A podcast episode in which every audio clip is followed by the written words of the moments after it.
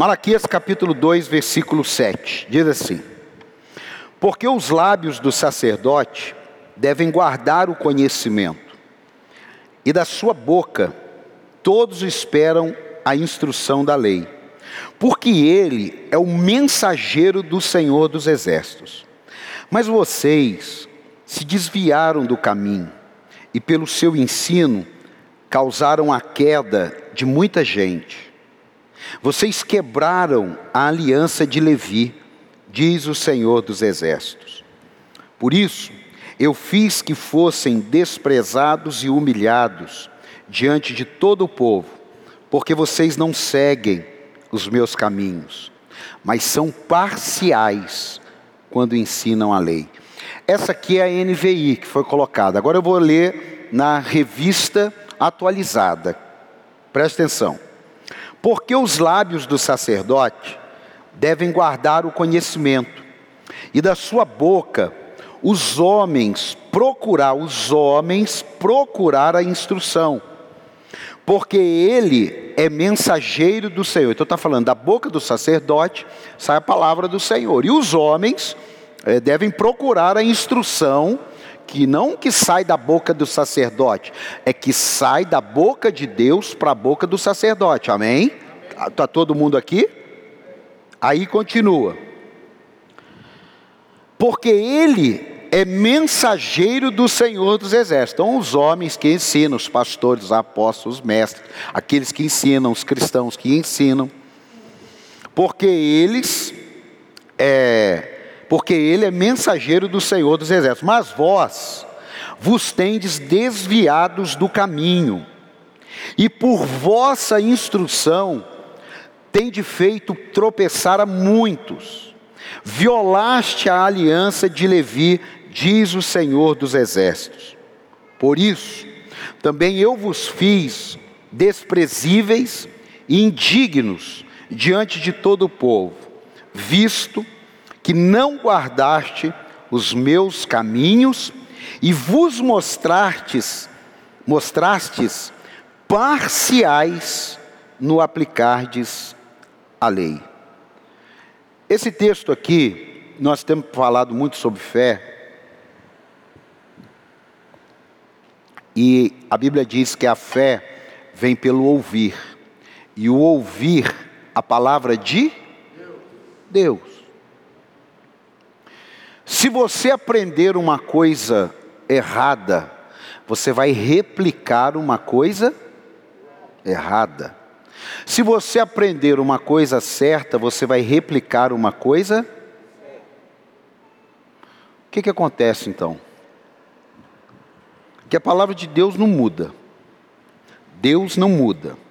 Aqui Deus diz assim, mais ou menos, para ficar bem resumido: a palavra na boca do sacerdote está desviada da verdade e há uma parcialidade de ensino e de prática, tanto do povo quanto do sacerdote. Por que será que isso acontece? Você já reparou como que tem opiniões diversas em relação ao que a Bíblia deixa claro? Eu não peguei uma época, eu não fui criado numa época do Evangelho com tanto relativismo, com tanto depende da sua ótica, depende de cada um, de, depende do contexto. Por que, que será que isso está acontecendo? Por que, que será que a Bíblia diz isso aqui é uma caixa preta? E durante toda uma vida é se pregado que isso aqui é uma caixa preta. Mas chega uma hora que alguém diz assim: é, depende, né? Porque no claro, aí vem um outro e fala assim: é, é, ela é uma caixa, mas se ela fosse uma caixa, ela teria que ter uma tampa. E aí começa a desviar da verdade. Aí começa a entrar o pecado, a falta de fé, a dúvida, com uma roupagem de conhecer a verdade, de que eu tenho direito de pensar, É claro, Deus te deu o cérebro. E você deve pensar. Agora, você não pode é, se esquecer que o próprio Deus está dizendo assim: olha, você que deveria ter a palavra, está desviando. E junto com você desviando, você está levando muita gente. E levando muita gente, vai causar vergonha demais. Porque veja só, acompanha comigo. Suas lutas, elas serão vencidas com a palavra de Deus na integralidade e não na parcialidade. Tem gente que faz a lei da compensação, e eu digo isso porque eu já fiz, vi que não funciona, não é de Deus, não tem base bíblica. Eu vou fazer isso porque eu não faço aquilo. Por isso que você vê tantas pessoas assim que são tão boazinhas, são tão amáveis e de repente estoura uma bomba.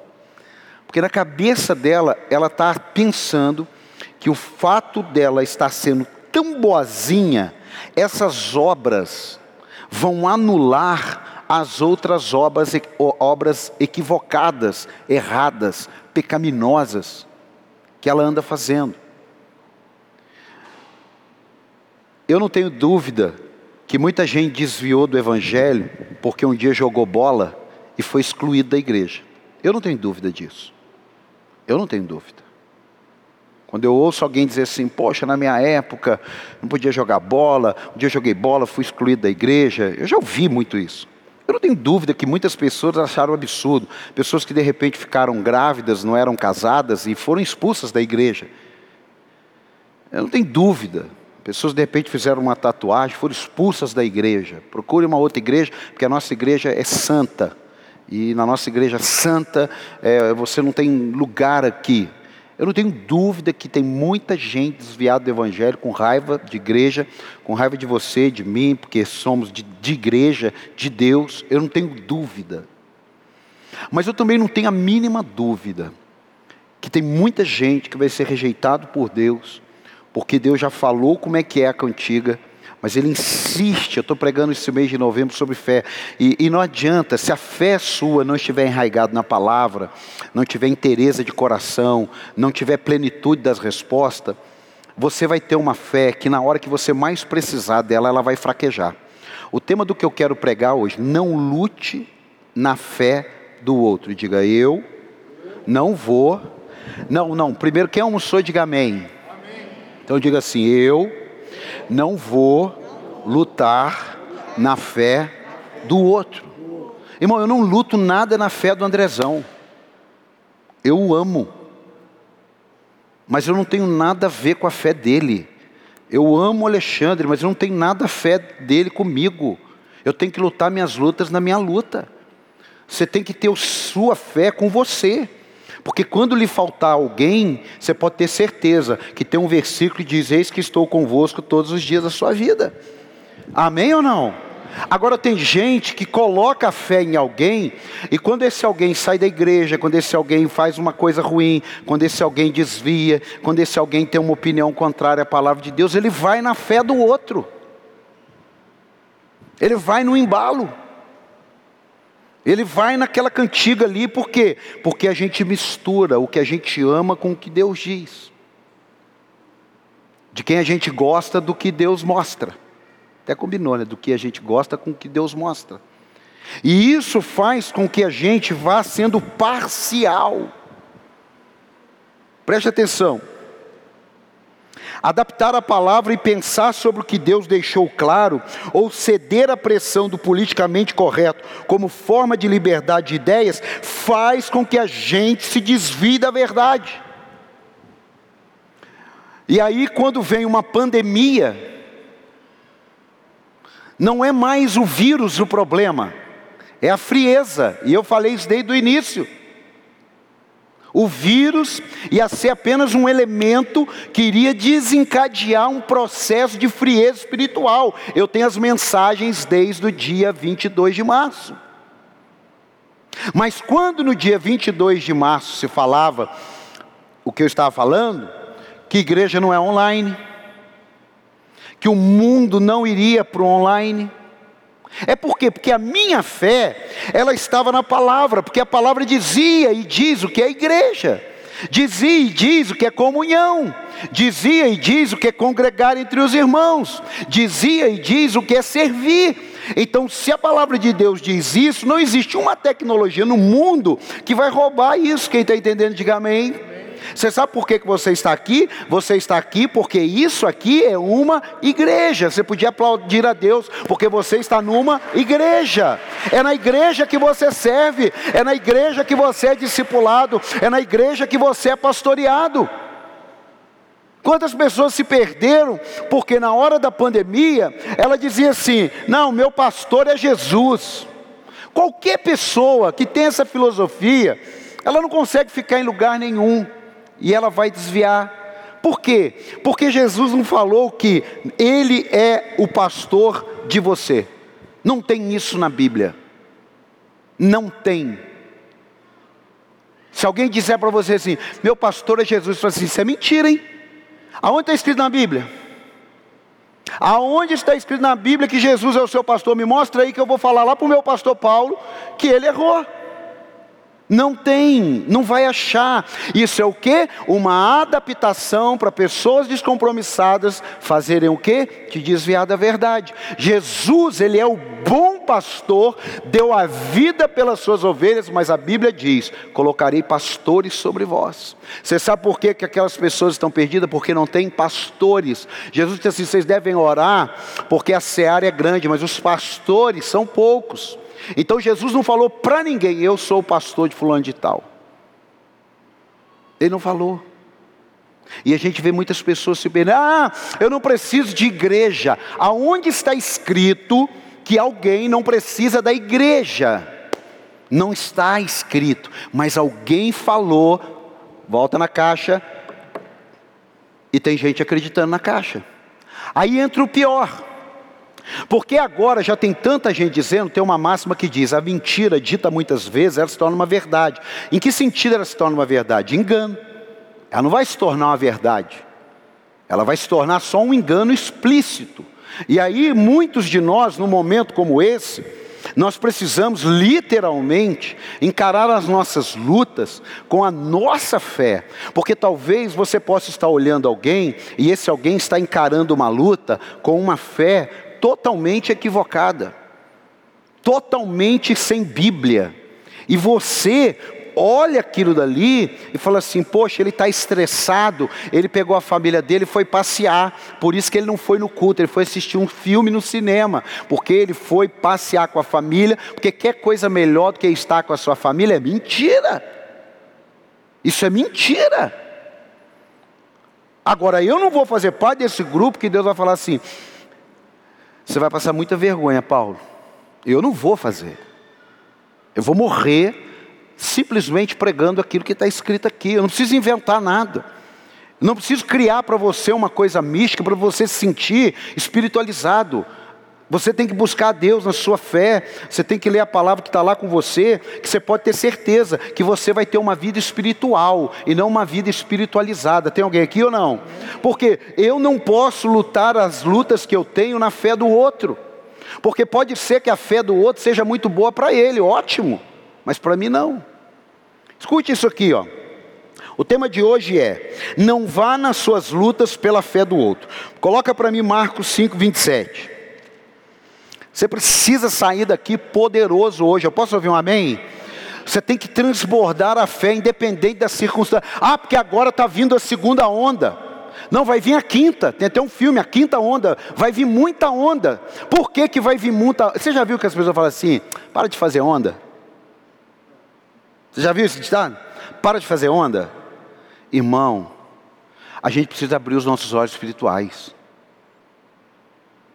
A questão da onda é uma onda que agora a igreja está começando a se levantar, está começando a entender, está começando. Ah, vai vir a segunda onda. Não, pastor, isso aí é por causa do Bolsonaro, por causa do Bolsonaro, irmão. O inferno não está nem aí para Bolsonaro. O inferno quer tirar você do caminho. O inferno quer tirar eu da rota, você da rota. Isso é muito mais importante do que o Bolsonaro. Você está entendendo ou não? Ah, porque quem ganhou a eleição dos Estados Unidos é importante. É claro que é importante. Mas o inferno não está nem aí para isso aí. Porque aqui ele sabe que é 80, 100 anos e vai acabar tudo. Ele quer pegar aqueles filhos de Deus e levar para a rota de colisão com o inferno. Quem está entendendo, diga amém. Levanta a sua mão e diga obrigado, Jesus. Porque o meu destino é o céu. Aleluia. Dá um aplauso aí. Obrigado, Jesus. Mas você tem que entender isso. Olha só, quando ouviu falar, Marcos 5, 27, quando ouviu falar de Jesus, chegou por trás dele no meio da multidão e tocou em seu manto, porque pensava: se eu tão somente tocar em seu manto, ficarei curada. Imediatamente cessou sua hemorragia e ela sentiu em seu corpo que estava livre do seu sofrimento.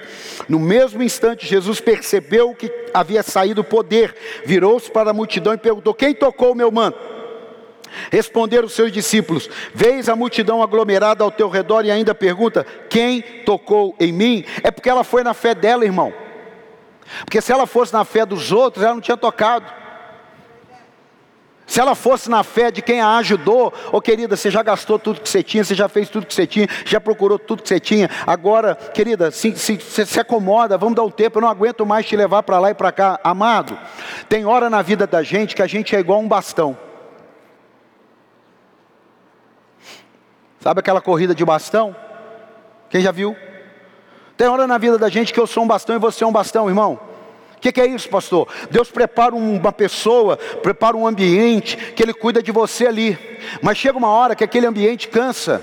Chega uma hora que aquele ambiente desiste, e não é porque aquele ambiente desistiu de você que Deus desistiu de você. Levanta você sozinho e vai tocar em Jesus que o seu milagre vai chegar.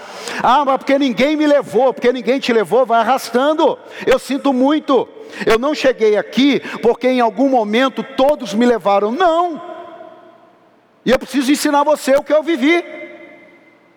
Tem momentos na vida da gente que todo mundo passa de largo. Já viu aquela passagem? Que todo mundo passa, tem um cara passa de largo. Por quê? Porque aquilo ali é problema. Irmão, quando você está em crise, o máximo que as pessoas perguntam para você é uma vez você está bem. Presta atenção no que eu vou dizer. Quando você estiver mal, está em crise, quem está ao seu redor fala assim: e aí, está tudo bem? Ele vai falar uma vez. Porque uma vez você até fala assim: não, está tudo jóia. Mas ele sabe que se ele falar duas, você vai pedir alguma coisa. Então ele fala uma vez só. E aí, está tudo bem? Beleza. Mas quando você está bem, é diferente. Aquela mulher estava mal, ela não tinha mais nada. Quando você vê alguém mal, você pode perguntar umas 4, 5, 10 vezes seguida para ele, sacode ele. Por quê? Porque você sabe que ele está mal. Porque se você perguntar uma vez e deixar ele quieto, é porque você não quer problema para você. Eu descobri isso. E aí eu entendi que agora é a hora de eu ver que nível de fé que eu tenho em mim mesmo. De nível de fé que eu tenho em Jesus. Que nível de fé que eu tenho no que ele diz. Que nível de fé que eu tenho no urso e no leão que eu matei lá atrás. E Deus faz isso para nos provar. Porque quando você estiver na crise, eu não estou profetizando, eu estou te ensinando. Porque para você lutar com as suas lutas na sua fé, as pessoas vão perguntar para você uma vez: você está bem? E aí você vai dizer mecanicamente: não, está tudo bem. Mas não vão perguntar a segunda. Porque eles sabem que na segunda vai vir alguma coisa. E aí é nessa hora que Jesus, em Mateus 28, diz: ide por todo mundo pregar o evangelho, e que antes ele diz assim: só eu fiquei com você. Só eu fiquei com você. Porque o dia que uma viúva foi enterrar o filho, ninguém foi perguntar nada para ela. Jesus largou a multidão e foi lá falar com a mulher. E aí, o que aconteceu aqui? Seu filho morreu? Não, nós vamos resolver essa parada aqui agora. Você está entendendo isso ou não? Se você não aprender a lutar suas lutas na sua fé, a hora que você mais precisar do pneu step, você vai ver que ele está murcho. E você está andando com o step, para cima e para baixo achando que está tudo bem. Não está tudo bem, você precisa conferir o step. Se você usa o carro e não confere o step, você só vai descobrir que está ruim a hora que você precisar. Tem muitos cristãos assim, é vigiar, amado. Vigiar não é viver neurótico, não, porque o diabo está atacando, porque teve uma época que era é, batalha espiritual, é tudo era do demônio, a, queimou uma luz, é o demônio, o som parou, é do demônio, a, a chuva chegou, é do demônio. Calma, Calma. Quem está aqui? Quem está aqui? Escute. Ela foi cheia de fé, mas a fé dela, e não na fé de quem estava do seu lado e no meio da multidão. Pare de depender sempre dos outros para sua fé ser ativada. Isso é para quem está chegando agora na igreja. Isso é para quem ainda nem se batizou. Ele precisa que eu e você o ajudemos, o acompanhemos. Ele precisa. Ele depende. Agora, eu não estou falando agora para esse grupo, que é você e eu que temos que cuidar, amém? Eu estou falando para aqueles que cuidam. Porque Jesus falou: pode um cego guiar outro cego? Antes de você tirar o cisto do olho do seu irmão, tira a trave do seu próprio olho. Está aí na Bíblia ou não está? Então nós que estamos há um tempo a mais caminhando, numa hora como essa, quem sabe existem pessoas que você não vê mais na igreja e que você nesse período todo da pandemia não deu uma ligada, não deu um, zap, mas você é bom para dar relatório. Fulano não está vindo, né? Beltrano não está vindo, Ciclano não está vindo, eu não estou vendo fulano. Então, mas quem que você ligou dessa lista que você deu? Porque Deus está esperando eu e você fazemos isso. Posso ouvir um amém ou não? Posso ouvir um amém ou não? Amados, nós estamos no meio de uma batalha que vai definir os que servem e os que não servem, os que vão se limpar e os que vão se sujar. E isso daí tem a ver com a fé tem a ver com o que você ouve. Se os seus olhos forem bons, todo o seu corpo será bom. Se os seus olhos forem maus, todo o seu, todo o seu corpo será trevas. Olha, a Bíblia é muito violenta. Abre comigo em 1 Samuel, capítulo 17. Esse é o texto que eu vou pregar. Opa, fica nervosa não, amor.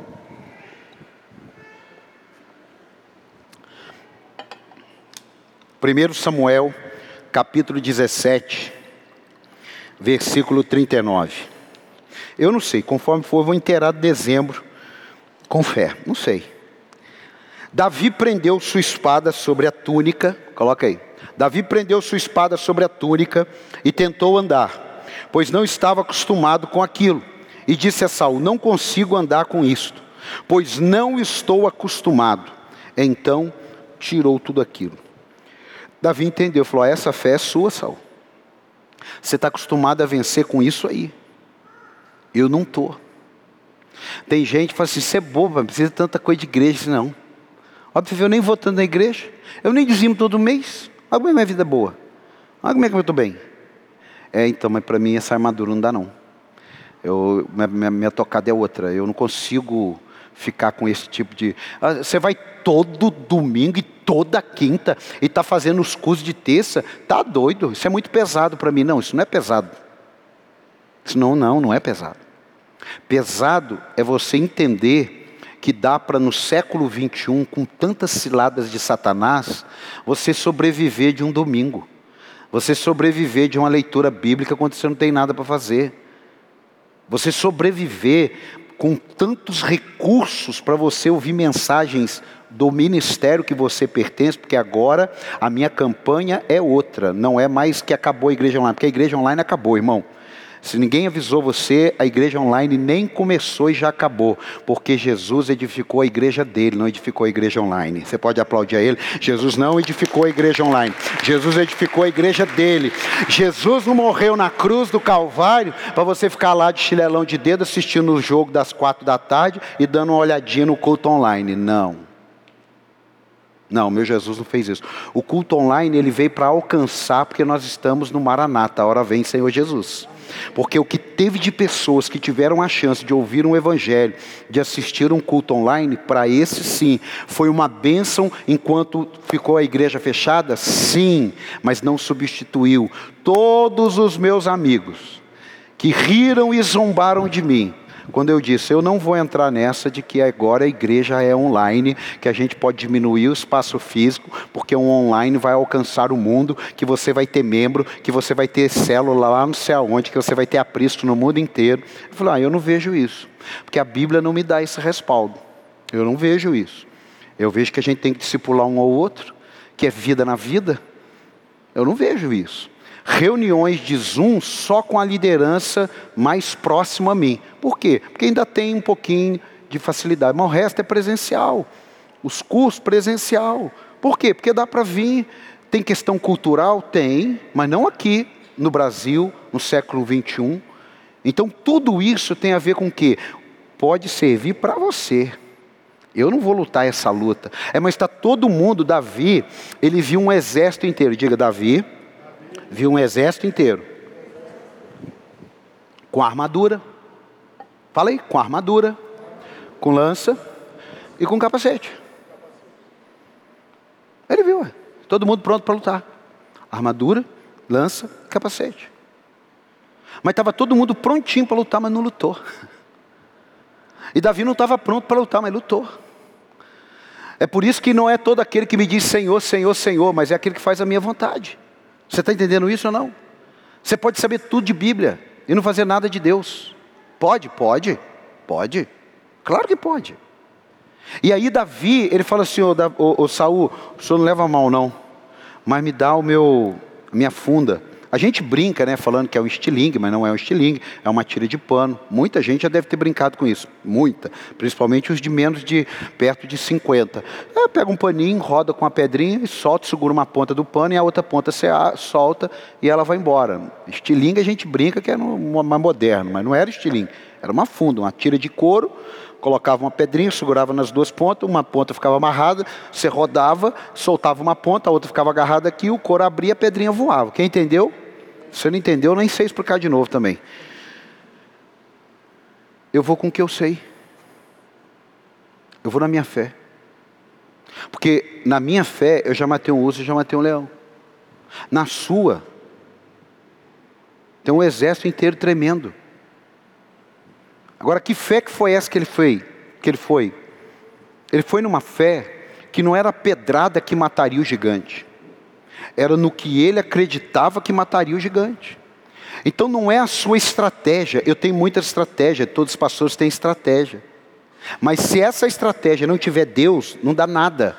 Porque tem um empresário muito bem sucedido na Bíblia, que ele se uniu com o rei Acasias, e ele era do reino de Deus, Josafá, e os dois se uniram. E Deus não tinha nada com Acasias, e eles montaram estaleiro de construir navio de cruzeiro, fazer cruzeiro na época, afundaram todos os navios, e a Bíblia diz: e Deus quebrou todos os navios. Então tem hora na minha e na sua vida que tem alguma coisa que não está indo. A gente precisa dar uma parada. Porque pode ser que a gente está com o amigo errado, com a pessoa errada, só com a esposa e com o marido, não. Amém, amado? Mas o resto pode estar tá errado. Pode. Pode sim. Pode estar errado. Não tenha dúvida que pode. Escute. A armadura era de Saul. Davi não consegue andar com a armadura. Pessoas sofrem ao quererem ser o outro ou usar o que o outro está usando. Tem uma máxima que diz: nem tudo que é bom para você é bom para todo mundo, e nem tudo que é bom para todo mundo é bom para você. Mas sabe o que, que acontece? Comparação. Diga comparação. Diga mais forte: comparação. Diga mais forte: comparação. Isso é, uma, isso é uma droga do inferno que entra na vida de qualquer um. Porque você pode estar na igreja há cinco anos e chega um irmão aqui com quatro meses e Deus o usa de uma maneira extraordinária. Você fala, como que pode? Eu estou há cinco anos e esse cara chegou há quatro meses. Como que pode? Mas o próprio Saul e Davi viveram isso. Saul estava há anos no trono. E o menino que não tinha nada, não tinha linhagem, não tinha nada. Deus falou: é aquele menino. A ponto do próprio profeta falar: mas você tem certeza que é ele? Amado, não brinque com a sua fé. Você pode brincar de autorama, você pode brincar de futebol, você pode brincar de academia, mas não brinque com a sua fé porque é a sua fé que vence o mundo. E mundo está dizendo que? Sistema, artimanhas, politicagem, palavras distorcidas. Se você tiver um, um ouvido aguçado, puro, você não vai ouvir qualquer coisa e engolir. Mas se você está procurando se adequar, amado, eu te daria uns quatro nomes de pastores para você acompanhar ele afinco, que eles são contra dízimo e oferta. Eu te daria uma meia dúzia de nome para você acompanhar que não tem pecado. Você pode acompanhar ele, você vai ver que não tem pecado. A questão é você entender, é isso que Deus fala? É isso que Deus diz? É isso que Deus quer? Eu te daria uns quatro, cinco para você falar assim: bom, se Deus quiser me salvar, se o meu nome já tiver escrito para ser salvo, eu posso fazer o que eu quiser, que eu vou ser salvo. Eu posso roubar, eu posso matar, eu posso me dar dízimo, eu posso, eu posso ser o pior ser humano da terra, mas Deus escreveu que eu estou salvo. Agora também tem aquele grupo, como eu não sei se eu estou salvo ou não, eu vou viver a minha vida. Se eu estiver bem, se eu não estiver bem, pelo menos eu curti minha vida. É isso que o Malaquias estava dizendo. Olha, gente, está todo mundo se desviando. Todo mundo não. Porque tô, eu falei para minha mulher hoje, eu, eu aprendi o que, que significa a palavra nunca. Então eu falo assim, não, não uso mais a palavra nunca a não ser muito convicto, porque a palavra nunca é o nome da igreja, é para sempre. Então, quando você fala assim, nunca mais. Cuidado, cuidado. Você pode ter que voltar ou você não tem humildade suficiente para voltar atrás. Então, tira essa palavra do seu dicionário. Você só usa essa palavra para a igreja, igreja para sempre. O resto não usa esse negócio para sempre. Para sempre, é, cuidado. Agora, tem mais duas que eu não uso mais, eu vou orientar você, não usa. Todo mundo, diga a palavra, todo mundo. E a outra é assim, ó, ninguém, diga ninguém. Porque essas palavras, elas, elas, elas são muito assim, absurdas. Quando você fala assim, ó, ó todo mundo na igreja não está concordando. Todo mundo, às vezes você vai ver, tem dois. E aí, então, assim, ó, ninguém na igreja está concordando. Aí você vai ver também tem dois. Você está entendendo ou não? É a mesma coisa você lá na, na, na, escola. Quando você chega com uma nota baixa, você fala assim: Ó, oh, mãe, eu tirei lá, mas ninguém tirou nota boa lá. Ninguém. Aí você vai ver lá, tem dois, os dois que sentam do seu lado, que ficam sendo recreio. É, nem tem recreio mais, né? É o que? Intervalo? Como é que chama? Quem está na faculdade, como é que chama intervalo? Na minha época era recreio. Hã? Intervalo. Então, até isso aí não pode ser. Mas fala assim, ah, a minha hora do recreio. O nego mata todos os alunos lá, porque não pode falar, intervalo. É isso daí. São coisas que ninguém, todo mundo, nunca tira isso. Por quê? Porque nós precisamos avaliar o que Deus está dizendo. A única coisa, Deus amou o mundo, maravilha, amou o mundo. Amou todo mundo, está certo. Agora, não é todo mundo que vai para o céu. Mas em nome de Jesus, quem está aqui vai. Amém? Não, pelo menos você que está aqui, você podia dar um amém, né, irmão? Porque todo mundo ir para o céu, a Bíblia diz que não vai. Não vai. Jesus falou assim: ó, dois estarão no campo, um será tomado. Dois estarão na cama, um será levado. Ai meu Deus. Acho que eu vou dormir. Não sei como é que eu faço agora. Porque dois estarão na cama. Quem é casado? Complicado, hein? Está que dois estarão na cama, um será tomado. Não, não está falando que vai um. Está dizendo que tem uma margem que não vai. Então veja só. Não pense você que vai todo mundo para o céu, mas tem uma boa gama de gente. Não, no final vai todo mundo para o céu. Não vai. Quem está entendendo, diga. Saia da comparação. Por quê? Porque ela te limita, ela te engana. É a mesma coisa que aconteceu com Naamã. Naamã quase perdeu a bênção porque comparou. Quando Naamã chegou numa casa, casa do profeta, foi lá o servo do profeta e disse: meu Senhor falou para você mergulhar sete vezes no Jordão. Aí ele falou assim: mas no Jordão, mas os rios do Egito, principalmente o Farfá, é o nome do rio, é mais limpo. Mas quem mandou você comparar o Rio Jordão com o Rio Farfá? Mandou você mergulhar no Jordão. Não foi para dar uma opinião, qual que será que é melhor para você mergulhar? Ele falou, mergulha no Jordão. Você já viu como que é complicado quando Deus dá uma instrução, quando você dá uma instrução para uma pessoa. E aí aquela pessoa quer falar do outro rio que é mais limpo. Tem muita gente assim com Deus. Para com isso. Para com isso. Vai ler Bíblia, vai ler Bíblia, conhecer Bíblia, que tem muita coisa que você está na dúvida, você está na dúvida, você não vai conhecer, você não está conhecendo a Bíblia. Agora, o que a Bíblia diz, você deve seguir. Até esse dia eu vi uma matéria, a medicina, por isso que a medicina, poxa, foi um milagre aquilo ali. Por quê? Porque ele tem um padrão não vai fugir daquele padrão. E o que foge, ele já tem já, né? Por que está esse rolo aí com a pandemia? É porque não tem um padrão. Mas agora o negócio já está sendo diferente, por quê? Porque está se construindo um padrão para o Covid. A maneira que ele age, em quem ele age, como ele age. Vai criando-se um padrão. Então daí, olha, Namã, mergulha no Jordão. Ué, mas por que não no rio Fafá, lá no Egito? Tem outros rios mais limpos lá. Já que é para mergulhar, mergulho no rio mais limpo. Tem gente a perdendo a bênção, porque a instrução não está fazendo sentido para ela. E aí Deus está dando uma fé para ela lutar aquele problema. Ué, mas por que, que o outro foi curado com uma oração e eu estou fazendo uma campanha de 70 semanas? Não sei. Não sei. Você já parou para pensar nessas coisas? Poxa, mas por que, que fulano? Eu já parei para pensar em muitas coisas. Eu ouvi a mesma coisa. Para, esse negócio não vai dar certo. Isso vai atrapalhar a tua fé. Porque o que eu tenho para você pode ser diferente do que eu tenho para o outro. E você pode estar se baseando por baixo. Sabia?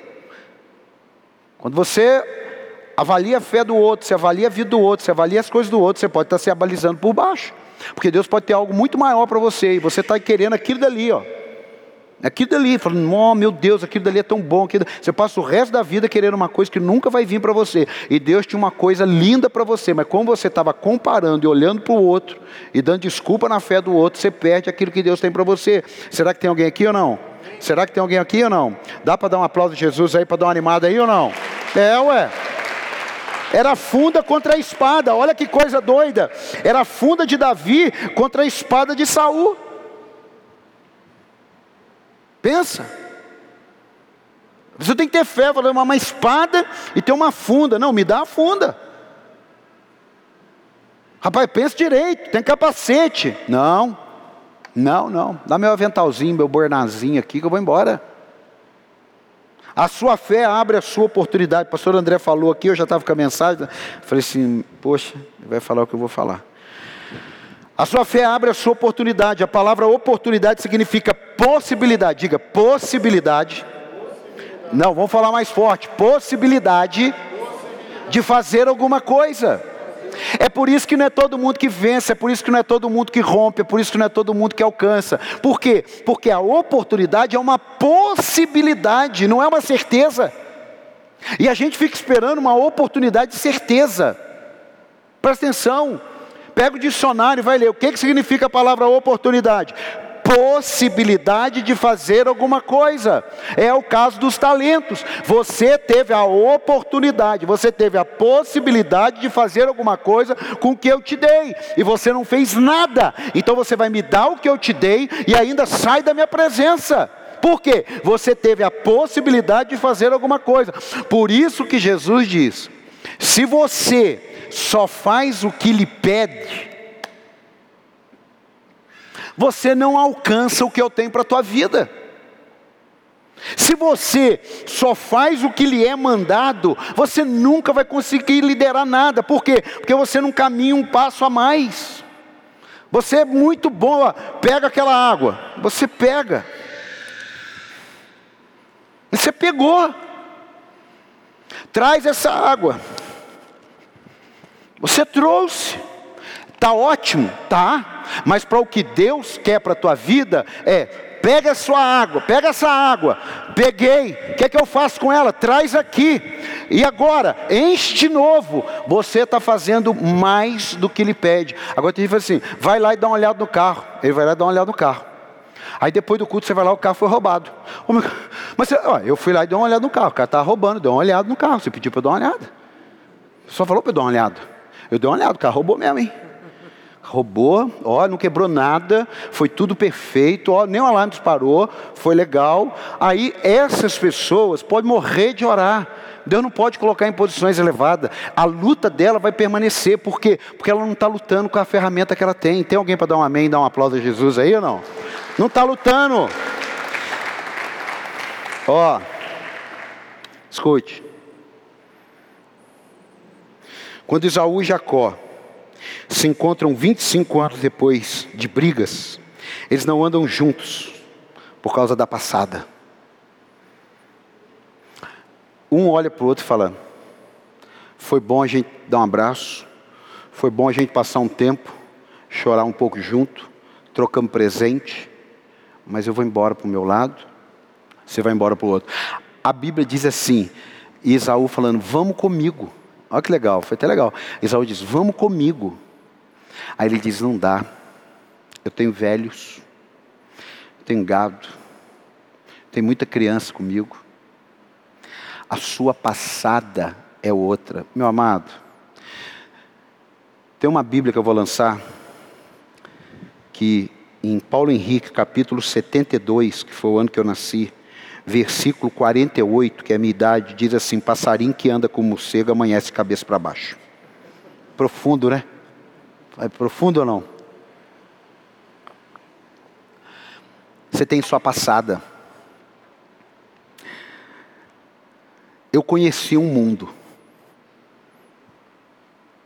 De seis anos para cá, eu conheci um outro mundo. Quem já assistiu o quarto de Jack? Quem não assistiu, levanta a mão com força. Tá, você assista então. Eu vou contar um spoiler aqui. Você não vai ficar chateado. O quarto de Jack é um menino que é criado, é criado não, ele é gerado num container, ele nasce no container e ele é criado no container até acho que 8, 10 anos de idade, acho que até 10 anos de idade. Aí eu não vou falar do filme, mas tem uma hora que ele diz assim para a mãe dele: Mãe, esse container encolheu? Ele viveu 10 anos, não sei se é 10 ou 12 anos. Esse container encolheu? A mãe dele diz: Não, foi o seu mundo que cresceu. Deus ele quer nos ampliar a visão. Abraão, sai do seu container e dá uma olhada para o céu, Abraão. Dá uma olhada para o chão. Olha só quantas estrelas, olha só quantos grãos de areia. Às vezes a gente fica dentro de um container, de uma tenda, olhando o outro e esquece de nós mesmos. Você sabia? Às vezes você está gastando tanto tempo vendo tanta vida dos outros que você está esquecendo da tua. Você está ouvindo tantos problemas dos outros, as crises, as mortes, os assassinatos, as corrupções, e você está esquecendo de você mesmo. Você tem a sua passada. Se você não as der, você não sai do lugar. Tem alguém aqui? Tem alguém aqui? Não adianta você ficar olhando assim, ficar, poxa vida, poxa vida, poxa vida, porque tem alguém que de repente está lá embaixo, está olhando para a sua vida e fala, poxa vida, por isso que não adianta.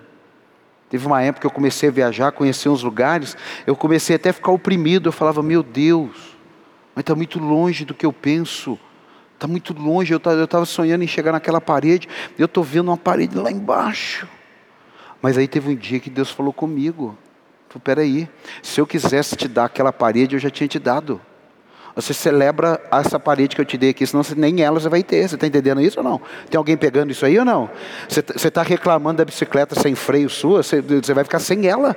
É mais ou menos isso. Você está reclamando do seu trabalho que ganha três contos por mês, você vai ficar sem ele. Você queria ganhar cinco mil? Não, amado. Vai na sua fé. Vai na sua fé. Olha aqui, 1 Samuel capítulo 17, olha só. 1 Samuel 17, 34. Olha que coisa interessante. Davi, entretanto, disse a Saul: Teu servo toma conta das ovelhas de seu pai. Quando aparece o leão ou o urso, leva a ovelha do rebanho, eu vou atrás dele. A minha esposa está racha o bico, eu agora descobri um negocinho na, na, no Facebook. Passeios no safari. Irmão, aquilo é tenso aquilo é tenso, porque você pega um carro daqueles caminhonetes, você vai andando, irmão, e, e a selva não para porque você está ali. O leão mata a hiena, o bando de hiena mata um tigre, e um tigre mata um elefante, e eu fico vendo aquilo dali. Eu falo, meu Deus do céu, mas eles ainda matam para comer, né? Não por maldade. Eu fico vendo como que eles agem, como que eles atacam, como que eles reagem e, e, e como que eles escapam. É um negócio impressionante. Agora olha isso daqui, ó. 1 Samuel 17, 34. Davi, entretanto, disse a Saul: Teu servo toma conta das ovelhas do teu pai. Quando aparece um leão ou um urso e leva uma ovelha do rebanho, eu vou atrás dele, dou-lhe golpes e livro a ovelha da sua boca.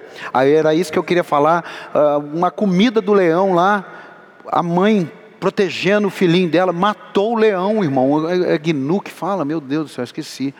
Gnu? o nome do bicho, matou, chifrado, matou o leão, mas não era para matar, era para ela ser comida pelo leão. Mas a velocidade dela, a voracidade dela foi tão grande que ela matou o leão. O leão ficou lá desmilhaçado e ela, enquanto não viu o leão parar de respirar, não sossegou. Então Davi está dizendo aqui: eu fui e enfrentei o que era para me matar e eu não morri. A cadeia alimentar era para o urso me matar, não me matou. Era para o leão me matar, não me matou. Então agora, olha só, olha para você ver. Teu servo pôde matar o leão e o urso. Esse filisteu incircunciso, incircunciso, será como um deles, pois desafiou os exércitos do Deus vivo. O Senhor me livrou das garras do leão e das garras do urso. Me livrará desse filisteu. Diante disso, Saul disse a Davi: Vá e o Senhor esteja com você. Mas só que tem um detalhe. Parecia legal, vá e o Senhor esteja com você. Agora aqui, ó. Adianta um pouquinho e vai para versículo 37. Perdão, versículo, perdão, perdão, perdão. Aqui. É que está aqui para baixo.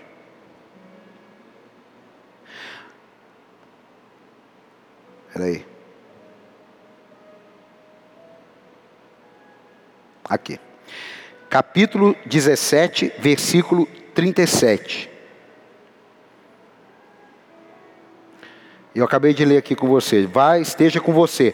Saul vestiu Davi, coloca aí. Saul vestiu Davi com sua própria túnica. Colocou-lhe uma armadura e lhe pôs um capacete de bronze na cabeça. Davi prendeu a sua espada sobre a túnica e tentou, diga tentou. Diga tentou. Diga tentou. Irmão, você vai perder tempo de tentar com as coisas que não são suas. Com a palavra que não é para você, com a revelação que não é para você, com a porta que não é para você. Você vai perder tempo. Você vai perder tempo. E continua. Disse Saul, disse a Saul: Não consigo andar com isto, pois não estou acostumado.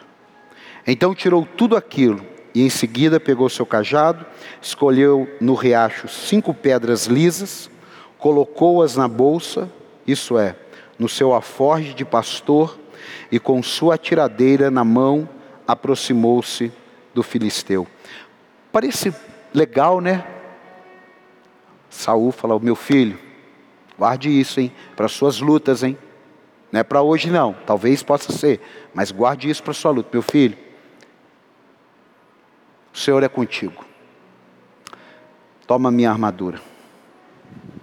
Toma minha lança.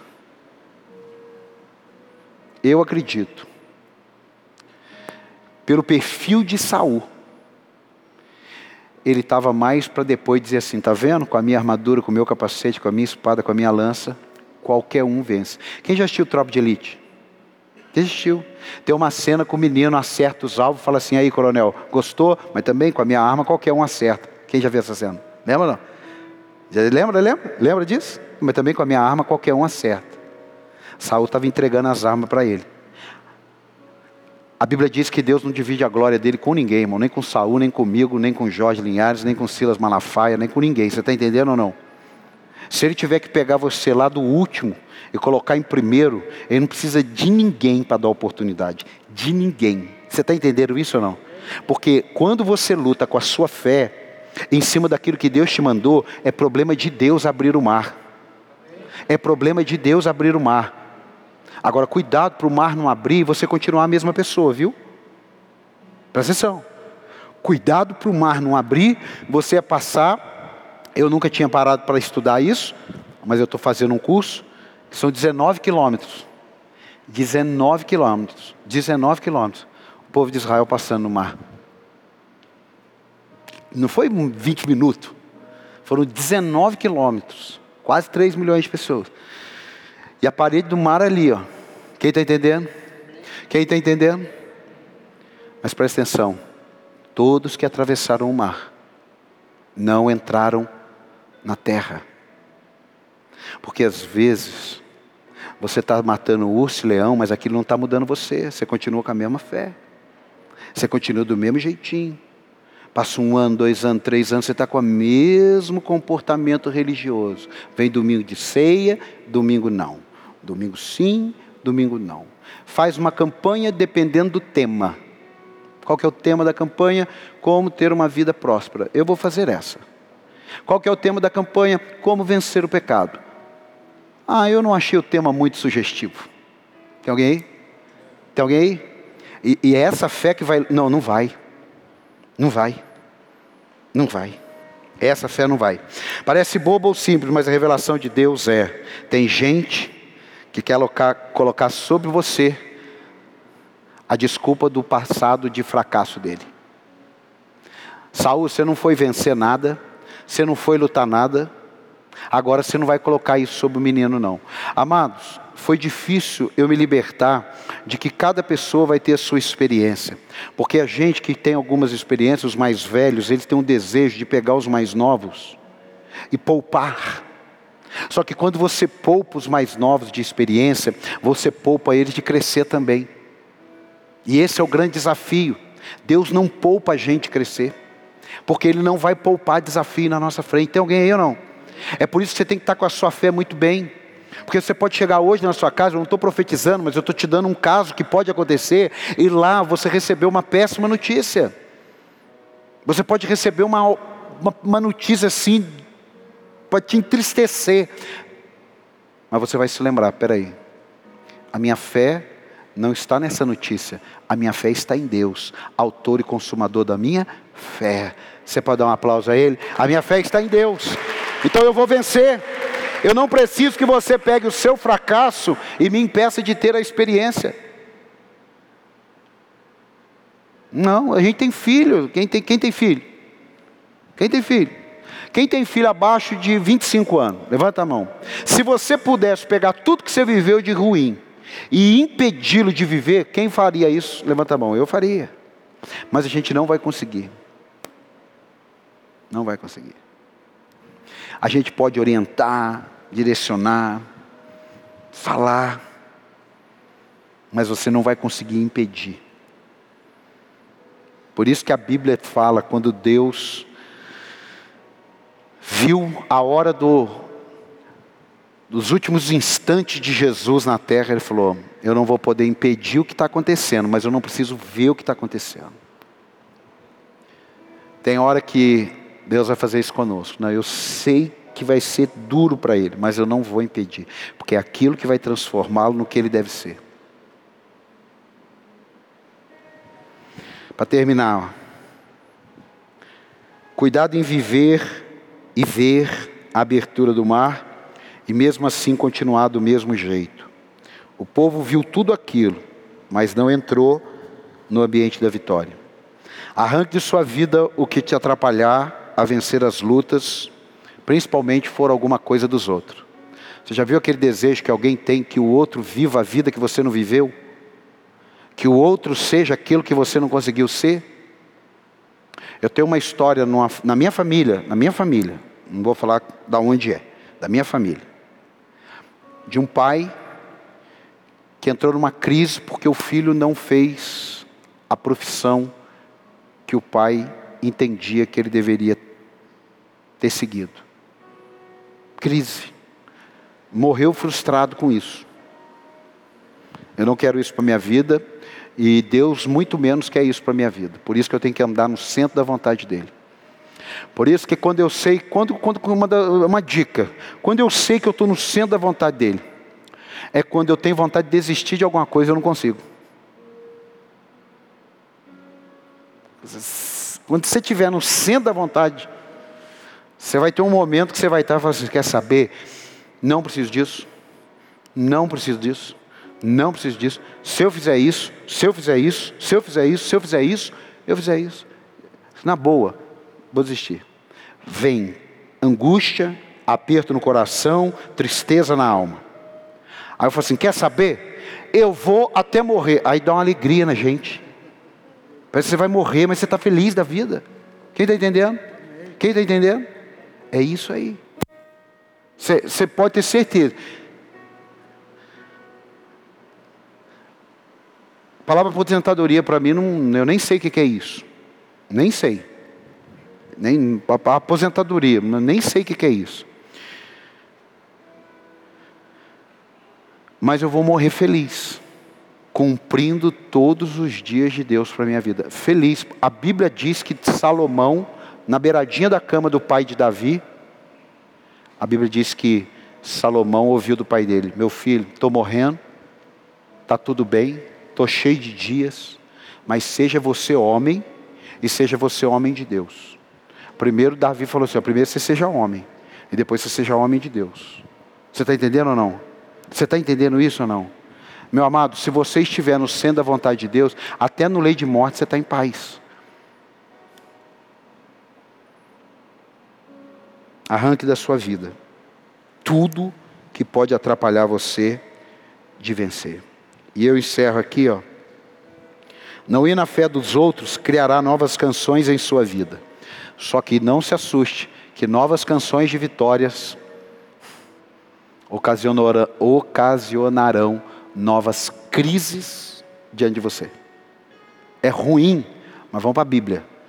1 Samuel, capítulo 18. Mas fique tranquilo, eu prefiro ter canções que despertem inveja e fúria do que ter canções que me tragam inveja e fúria. Você não vai ter jeito, irmão. É, é ruim isso mas é uma verdade para sustentar a sua fé na hora que você tiver que lutar. É por isso que eu estou pregando sobre fé aqui. A armadura da fé. Amém? Amém. 1 Samuel 18,6. Coloca aí. Você pode escolher que tipo de música que você quer que cantem para você. Eu quero que cantem as músicas e que pode levantar adversário invejoso, crítico, calúnia, pode levantar o que for. Porque olha aqui, ó. Quando os soldados voltavam para casa, depois que Davi matou o filisteu, as mulheres saíram de todas as cidades de Israel ao encontro do rei Saul, com cânticos e danças. Presta atenção. Saiu ao encontro de Saul, com cânticos e dança, com tambores, tamborins, com músicas alegres e instrumentos de, de três cordas. As mulheres dançavam e cantavam. Saul matou milhares Davi. Hum.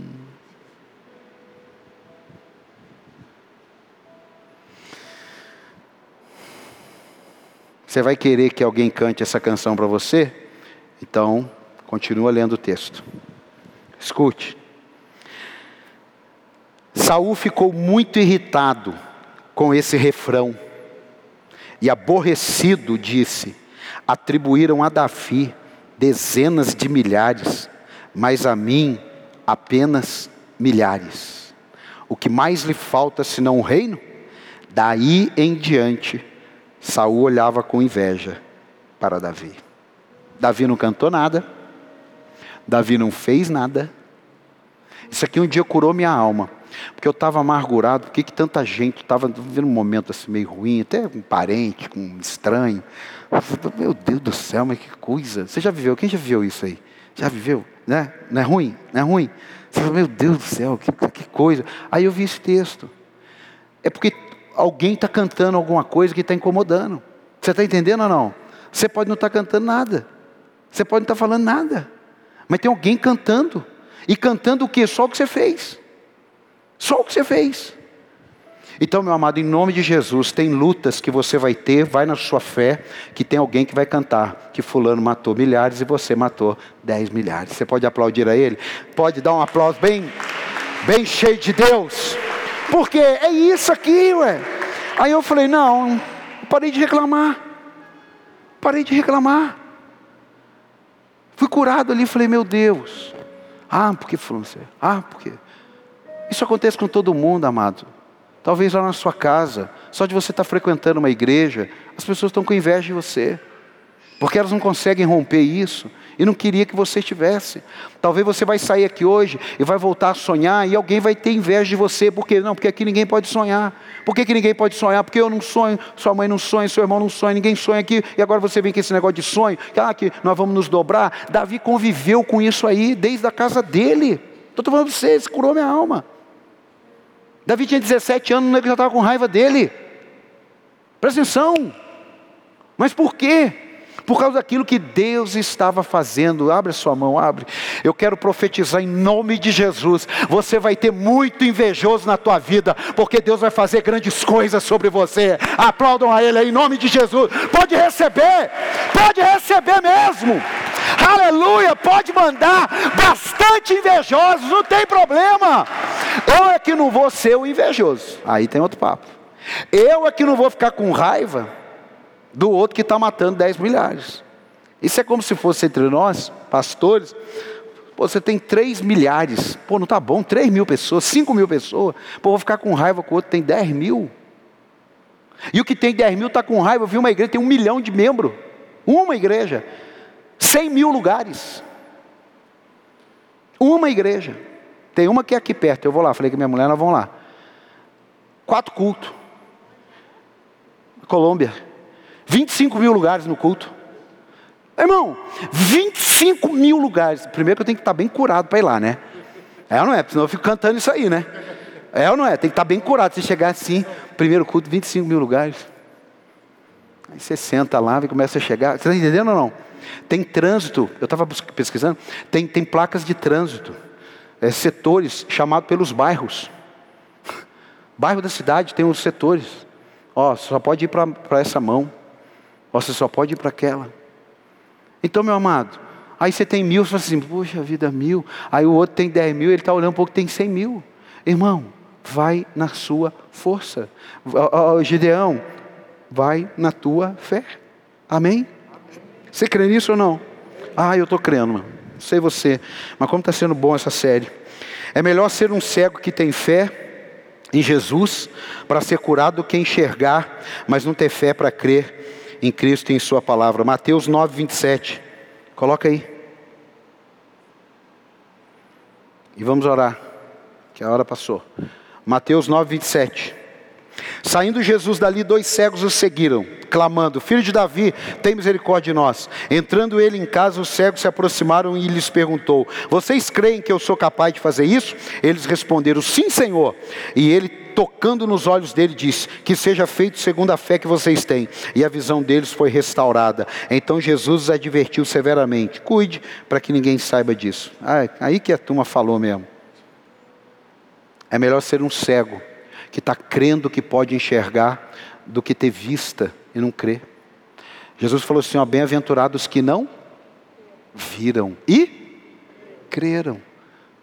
Quem já reparou que a impressão que dá é que não tem muito milagre nos dias de hoje. Levanta a mão, seja sincero. Seja sincero. Seja sincero. Eu já vi cada milagre. E eu já vi gente ver milagre. Eu continuo caminhando com Jesus. Mas boa parte dos que viram milagre não estão na igreja. Naquela época, o milagre não tinha palavra. Hoje nós temos a palavra. Se não tivesse a palavra, ia ser milagre. Mas tem a palavra. Se você não crê na palavra, não tem milagre mais. Você está entendendo ou não? Naquela época ali, não tinha a palavra, não tinha o Espírito Santo, não tinha a, a, a presença de Deus em nós. Então precisava mostrar. Hoje o Espírito Santo habita em nós, aí o Evangelho é pregado. Então a Bíblia diz que se você vê, ótimo, está crendo, maravilha. Mas se você não vê, se está na Bíblia, você tem que crer, quem está entendendo? Quem precisa de um milagre, fique de pé que eu quero orar por você. Eu creio em milagre. Você crê em milagre ou não? Eu creio. Eu creio. Eu ainda não estive num culto, se não me falha a memória, em que um paralítico se levantasse. Estou falando uma pessoa mancando, não, estou falando paralítico, eu não estive ainda. Não tive essa oportunidade, nem no meu ministério Deus me deu essa oportunidade. Mas a minha fé não mudou 0,00001 por causa disso. Por quê? Porque eu tenho a palavra. A palavra está aqui toda hora para mim. Ó. E aí, eu termino com Efésios 6,10. Coloca aí. Efésios 6,10. Para terminar aqui, eu não sei se eu vou terminar de falar sobre fé, mas vamos terminar hoje aqui, finalmente. Uh, diga finalmente. Não, diga com força, finalmente. Finalmente fortaleçam no Senhor e no seu forte poder. Vistam toda a armadura de Deus, não é de Saul nem do outro. Porque a de Deus tem para todo mundo no tamanho certo. Quem está entendendo, diga amém. Quem está entendendo, diga amém. E pode ser com que o tempo você troque de armadura, sim, porque você cresce na fé. Eu comprei uma jaqueta para andar de moto há uns 5 anos atrás. Eu pesava 110, 108. Vendi minha moto, estou 4 anos sem moto. Emagreci 13 quilos, coloquei a jaqueta ontem e cabia 1, 1,1. Mas não vou falar 2, né? Não compraria aquela jaqueta mais. Porque aquela jaqueta era para quando eu tinha 108, 110 quilos. Agora ela está grande. A outra ficaria certinha. Então tem coisas que você viveu lá atrás que era para sua medida de fé, mas o seu ao contrário, aumentou suas medidas de fé. Amém? Você tem que mudar a sua série também. Quem faz academia sabe, a vida inteira puxando um quilinho, vida inteira, vida inteira é melhor que nada? É, mas é isso que vai mudar a sua história? Fortaleçam-se no Senhor e no seu forte poder, vistam toda a armadura de Deus, para quê? Para que, que eu vou vestir, pastor? Por que, que o senhor passou um mês pregando sobre fé? Para que possam, para poderem ficar firmes contra as ciladas do diabo. Você não fica firme só porque você acha que está firme. Você fica firme, revestido da armadura de Deus. Pois a nossa luta não é contra seres humanos. Infelizmente, eles representam, mas não é contra eles. É difícil isso. Você olhar para uma pessoa que te faz mal e entender que você não tem uma luta contra aquela pessoa, uma regência que é a mesma cantoria que houve e depois entrou em Saul e fez tudo aquilo. Há uma cantoria, há um espírito. Pois a nossa luta não é contra seres humanos, mas contra os poderes e autoridades, contra os dominadores deste mundo de trevas. Por isso você não precisa se preocupar quando tem perseguição no trabalho, quando o seu patrão não vai com a tua cara, ou o gerente, ele não vê a hora de te mandar embora, e você está cumprindo o teu papel. Fica tranquilo. Você só não pode deixar de ser fiel lá. E você tem que sair. Não é, ah, ele é ruim comigo, eu vou, eu vou, eu vou roubar. Não. Ele é ruim comigo, eu estou fazendo meu papel, eu preciso trabalhar, eu confio em Deus, que Ele é o meu juiz. Aí de repente chega a notícia. Gente, ficou sabendo o que, que houve? Pô, o patrão foi assaltado, mataram ele. A gente pensa que essas coisas não existem, existem. Porque Deus é o nosso vingador. Eu estou dando Bíblia, eu não estou dando um discurso politicamente correto, estou dando Bíblia. Quando você não é vingador do mal que te fazem, Deus é o vingador, sim. Está na Bíblia. Está na Bíblia. Então por isso você não precisa pagar o mal com o mal. Você tem que pagar o bem, o mal com o bem. Porque quem vai resolver essa parada aí é o Senhor. Deixa eu te falar uma coisa. Eu ouvi dizer, minha esposa está aqui, mais um outro que estão aqui eu fui assaltado duas vezes na minha vida. O meu não estava em casa e a outra eu estava em casa, com arma, tudo e tal. Eu ouvi dizer que os ladrões morreram, é verdade ou não é? Ouvimos dizer? Ouvi dizer que os ladrões morreram. Se você pensou em me assaltar, desista. Eu ouvi dizer. Eu fui assaltado em Cruzeiro, eu não estava. Eu fui assaltado em Ubatuba. Eu fiquei sabendo que depois os ladrões morreram. Levaram meu carro.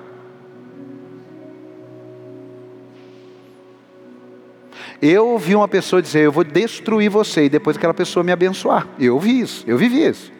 O cara fala assim para você, ó, eu vou destruir você na Embraer. Mas tudo bem fui para minha casa, recém-convertido, dobrei meu joelho, chorei na beira da cama e pedi para Deus abençoá-lo. E esse cara depois me abençoou cinco anos da minha vida. Eu estou revestido dessa armadura aqui, porque eu sei que ela funciona. Eu sei que ela funciona. Contra os dominadores deste mundo de trevas, contra as forças espiritual do mal nas regiões celestiais. Por isso, vistam toda a armadura de Deus, para que possam resistir no dia mal e permanecer inabaláveis. Amado, uma pessoa que se abala na fé, a raiz dela é que não está certinha. Acabou. É porque a gente está vivendo um mundo tão relativizado que assim, tudo que alguém sofre, a gente tenta encontrar uma desculpa. Tudo que eu sofri, eu tento encontrar uma desculpa para o outro. Aí não dá. O que eu sofri, eu sofri. O que Jesus passou, foi Jesus que passou. O que você vai passar, é o que você vai passar. A minha mãe falava muitos anos atrás: o que eu tiver que, sofrer, o que, eu tiver que viver, eu que vou viver. E acabou. Agora, o que eu quero é permanecer inabalável em relação à minha fé, aos meus princípios, em relação ao que eu creio. Eu não quero ser uma pessoa que sabe, porque sabe, o politicamente correto, ele sabe que ele é o politicamente correto. Ele sabe. Ele sabe, o pastor sabe quando ele tem uma resposta e ele não dá a resposta com medo de perder a pessoa, ele sabe que ele tem a resposta. É isso que Malaquias está dizendo. Ele sabe o que ele deveria falar. Mas para ser aceito, para que as pessoas gostem dele, vai gostar por um tempo. Porque ninguém consegue enganar todo mundo o tempo todo. Mais cedo ou mais tarde, as máscaras caem. Eu creio, amado. Nós temos tudo para viver um melhor tempo, mas você tem que estar revestido da armadura de Deus. Porque Jesus falou: os dias são maus. Ele nunca garantiu que os dias são maus. Falou: os dias são maus. E você tem que estar preparado para o dia mau. Você tem que estar preparado. Abre a sua mão aí, abre. Abre aí. Eu quero orar por você.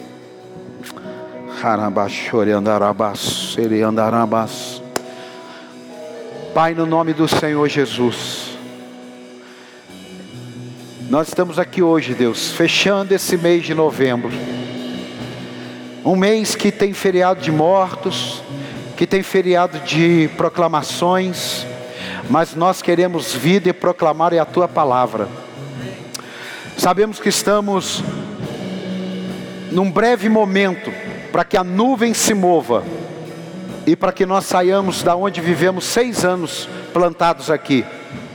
Mas é na fé, é naquilo que o Senhor tem nos mostrado, é naquilo que o Senhor tem nos preparado que eu vou lutar, que nós vamos lutar, que nós vamos ganhar, que nós vamos prevalecer, porque lá atrás o Senhor já nos ajudou a matar urso e leão.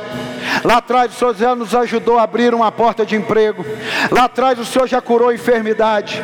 Lá atrás o Senhor já curou tantas enfermidades, tantas pestes. E hoje nós continuamos crendo que o Senhor é o mesmo Deus e que o mesmo Deus que agiu no passado vai agir hoje e vai continuar agindo todos os dias da nossa vida. Pai, no nome do Senhor Jesus, se tem alguém cansado, se tem alguém abatido, se tem alguém sem esperança, se tem alguém sem força, sem fé, sem convicção na palavra, Pai, em nome de Jesus, sopra nessa vida, sopra nesse vale de ossos secos, sopra nessa incredulidade, sopra no medo, arranca todo o mal. Pai, levanta um exército aqui de pessoas comprometidas, empolgadas, aliançadas, pessoas determinadas, convictas de que a tua palavra é a verdade. Nós não vamos desviar nem para direita nem para a esquerda. O jovem vai prevalecer contra o pecado, o idoso vai prevalecer, o adulto a criança está protegida pelo teu sangue. Nenhuma investida do inferno vai prevalecer contra a igreja do Senhor, porque as portas do inferno não prevalecerão, diz o Senhor. Andarabas, andarabas. Ah, Pai, eu vejo pastores sendo levantados, empresários, eu vejo muitos recursos para os projetos, eu vejo, Deus, uma multidão se aglomerando na entrada, aleluia! Arabas, andarabas. Shemanaya cantarabassuri andarabas. Pode vir as oposições, pode vir os invejosos, pode vir, porque maior é o que está conosco, é Ele que nos protege, é Ele a garantia. Alabassuri andarabas. Shemanaya cantarabas. Coloque a mão no seu coração e diga: Senhor Jesus, nesse mês eu ouvi sobre fé, e sem fé é impossível agradar ao Senhor. Eu repreendo dos meus ouvidos, da minha mente, do meu coração, toda palavra diluída, relativizada, em nome de Jesus. É sim, sim não, não, porque a tua palavra diz: o que passar disso é de procedência maligna. Eu não tenho parte com o demônio, eu tenho parte com o Senhor. Aleluia! Aleluia!